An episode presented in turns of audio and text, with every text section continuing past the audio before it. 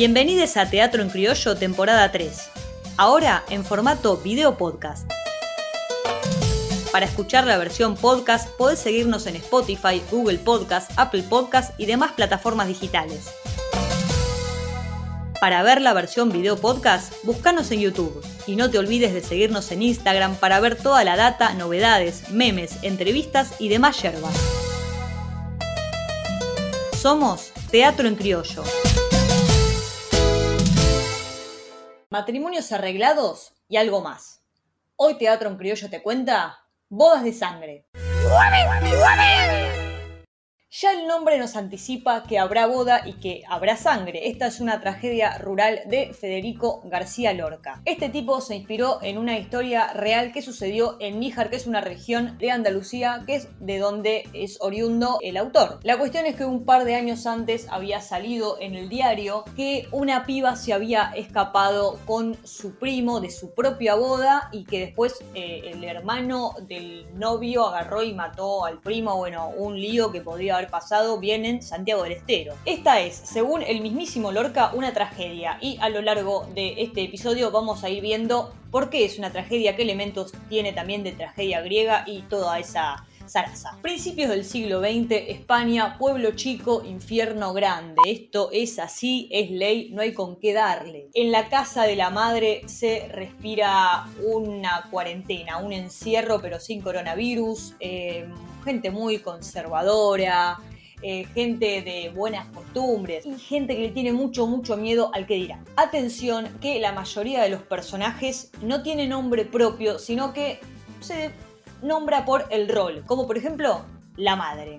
¿Por qué hace esto Lorca? Bueno, porque estos personajes tipo le van a servir justamente al autor para dar un mensaje mucho más profundo. Bueno, resulta que esto sucede, como dije antes, en una sociedad muy, muy conservadora, muy patriarcal, y esto se va a notar en el discurso de cada uno de los personajes. Entramos a la casa de la madre del novio, específicamente una habitación amarilla. ¿Qué me importa que sea amarilla? Bueno, la cuestión es que en esta obra eh, hay un montón de simbolismos con el color y el amarillo en este caso eh, auguraba la muerte. Ya sabemos ahora por qué el color del pro, ¿no? Resulta que hay una pareja, el novio y la novia, estos son los nombres de los personajes, eh, personajes que están definidos por su rol, excepto uno que es Leonardo. Leonardo sí tiene nombre propio y es el que viene a cuestionar y el que incita de alguna manera a la rebelión a salir del orden preestablecido. Bueno, había una pareja, el novio, la novia, el novio se quería casar y para eso y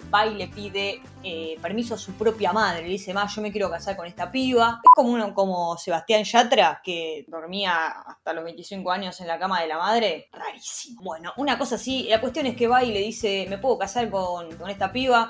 Eh, y a la madre no le cabía ni medio porque esta piba había tenido antes eh, un novio y no se había casado con él. Entonces, hey, ¿cómo no te casas con el novio de la secundaria? Hey, sí, qué sé yo, cosa del medioevo. Bueno, la cuestión es que igual la madre acepta y dice, bueno, sí, está bien, casate con esta muchacha porque lo importante es que quede embarazada y que le dé nietes. Eso es lo importante, eh, la familia y lavar los platos, cambiar pañales, salaza, ¿no? Pero igual la madre sufría un montón porque, bueno, eh, decía, ahí mi hijo se va a casar, se va a ir de la casa, yo me voy a quedar sola. Pero claro, ¿qué era lo que había pasado? Ella, esta, esta madre, había perdido a su marido y a otro hijo varón que tenía a manos de otros tipos y a los cuchillazos. La madre tiene todo un tema con los cuchillos y está todo el tiempo en contra de los cuchillos, como que le pasa algo con eso y es bastante lógico. El cuchillo y el rechazo que tiene la madre por justamente esto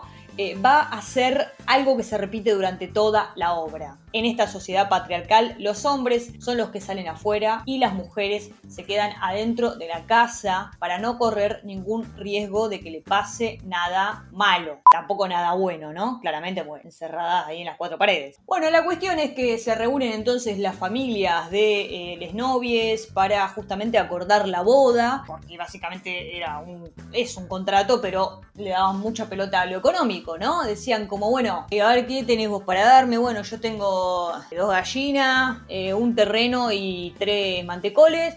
Y bueno, ¿y vos qué tenés? Y yo tengo eh, una casa mar chiquita y unos pan dulces. Listo, ya está, lo casamos de una. Pero a todo esto la madre seguía con que no quería que se case con esta piba porque ella sabía que la madre de la novia, que ya se había muerto, era una mujer que no había querido a su marido. ¡Ay, Dios mío! Y bueno, entonces dijo, va a repetir la historia, es una mala mujer, ponele. Cuestión que se ponen de acuerdo y ponen fecha para el casorio, dice, listo, en unos días hacemos la boda, la fiesta y tiramos manteca al techo. Llega entonces el día de la boda y la novia se está preparando, se está ahí pintando, qué sé yo, y le ponen una corona de flores en la cabeza. Flores de azar, lo que era bastante típico eh, para un casamiento, pero estas flores están hechas de cera y eso quiere decir que no son naturales, que no son frescas.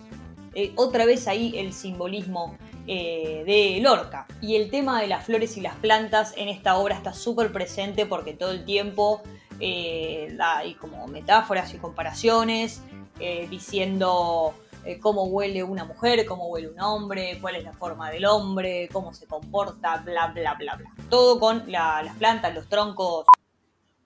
Ustedes saben. La cuestión es que la novia no parece muy contenta de casarse porque en realidad ella está enamorada de su ex, que es Leonardo, que salieron cuando tenían 15 años, pero él se casó con su prima, o sea, con la prima de la novia. Y encima tuvieron hijes y están esperando otro hijo, o sea, está muy complicada la situación. Cuestión que Leonardo, la verdad que también se lleva como el culo con su mujer, y digo su mujer porque así aparece en el guion, es la mujer de, la mujer de Leonardo.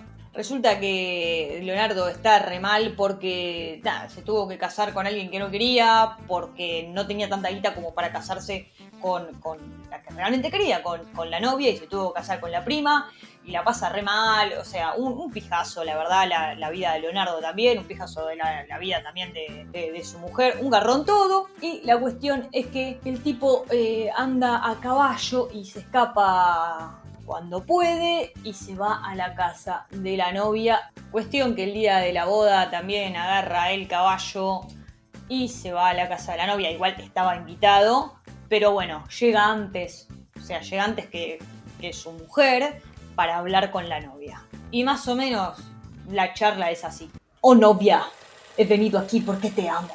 Lo nuestro ya re fue, Leonardo. Estás re pesado, chabón. Re pesado, posta. Sé que es mentira, me estás mintiendo.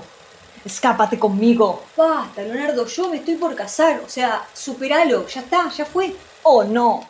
Pobre, pobre Leonardo, le rompieron el corazón. Eh, pero igual también pobre la novia, porque en realidad ella se estaba autorreprimiendo porque dijo, bueno, yo me tengo, yo tengo que hacer lo que tengo que hacer, me tengo que casar con, con este tipo que, que no me cabe tanto, pero da, o sea, es lo que tengo que hacer, es el mandato y mi reputación y el honor y bla, bla, bla.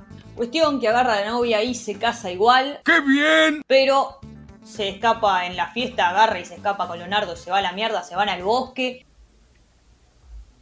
¡Qué mal! Se meten al bosque en la oscuridad y la verdad que yo al bosque en la oscuridad no me meto, viste, como, mmm, como la noche ahí, el misterio, no sé, no sé, medio peligroso. Y tan peligroso y tan misterioso que aparecen dos personajes fantásticos. Son la mendiga y la luna.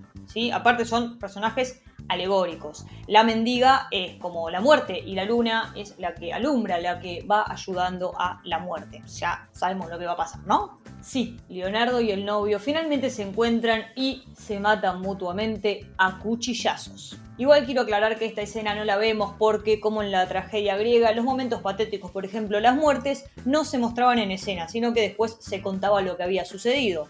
Pero otro elemento de la tragedia griega que, podemos ver acá eh, es también la presencia del coro, porque aparece el coro, en este caso no de ancianos, sino de leñadores, un coro de leñadores en el bosque que eh, le piden a eh, la mendiga que no mate, que, es, es, un coro de bonachones, es eso. Y después viene otro coro que es el coro de mujeres que reflexiona un poco sobre lo que pasó después de todo de todo esto, de toda esta justamente tragedia. Volvemos a la casa de la madre, que es donde arrancó la historia y bueno, ella está, imagínate, está muy mal porque se le acaba de morir el único hijo que le quedaba vivo Eh, ¿Y cómo se murió? Sí, a cuchillazos. Al final la vieja, ¿eh? Tenía razón. La vecina eh, llora ahí, ¿viste? Está ahí con la madre y llora, llora porque, bueno, se le murió ahí. Dice, che, se murió el hijo de mi vecina. Y, y la madre le dice, che, deja de llorar, deja de llorar yo me voy a encerrar en mi casa, ta, y voy a sufrir ahí en silencio, onda Bernarda Alba.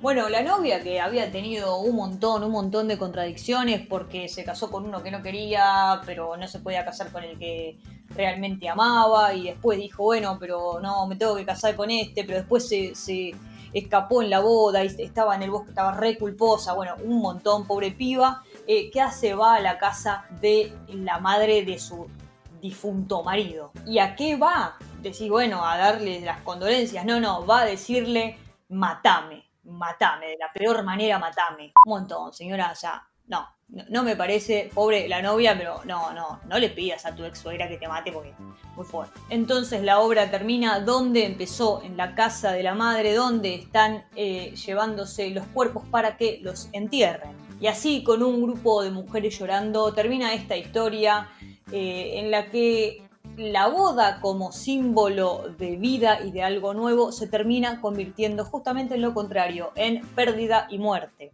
En fin, bodas de sangre, la historia de una sociedad tan patriarcal que los mandatos terminan matando a sus propios hijos. Tener que leer todas esas obras sería una verdadera tragedia.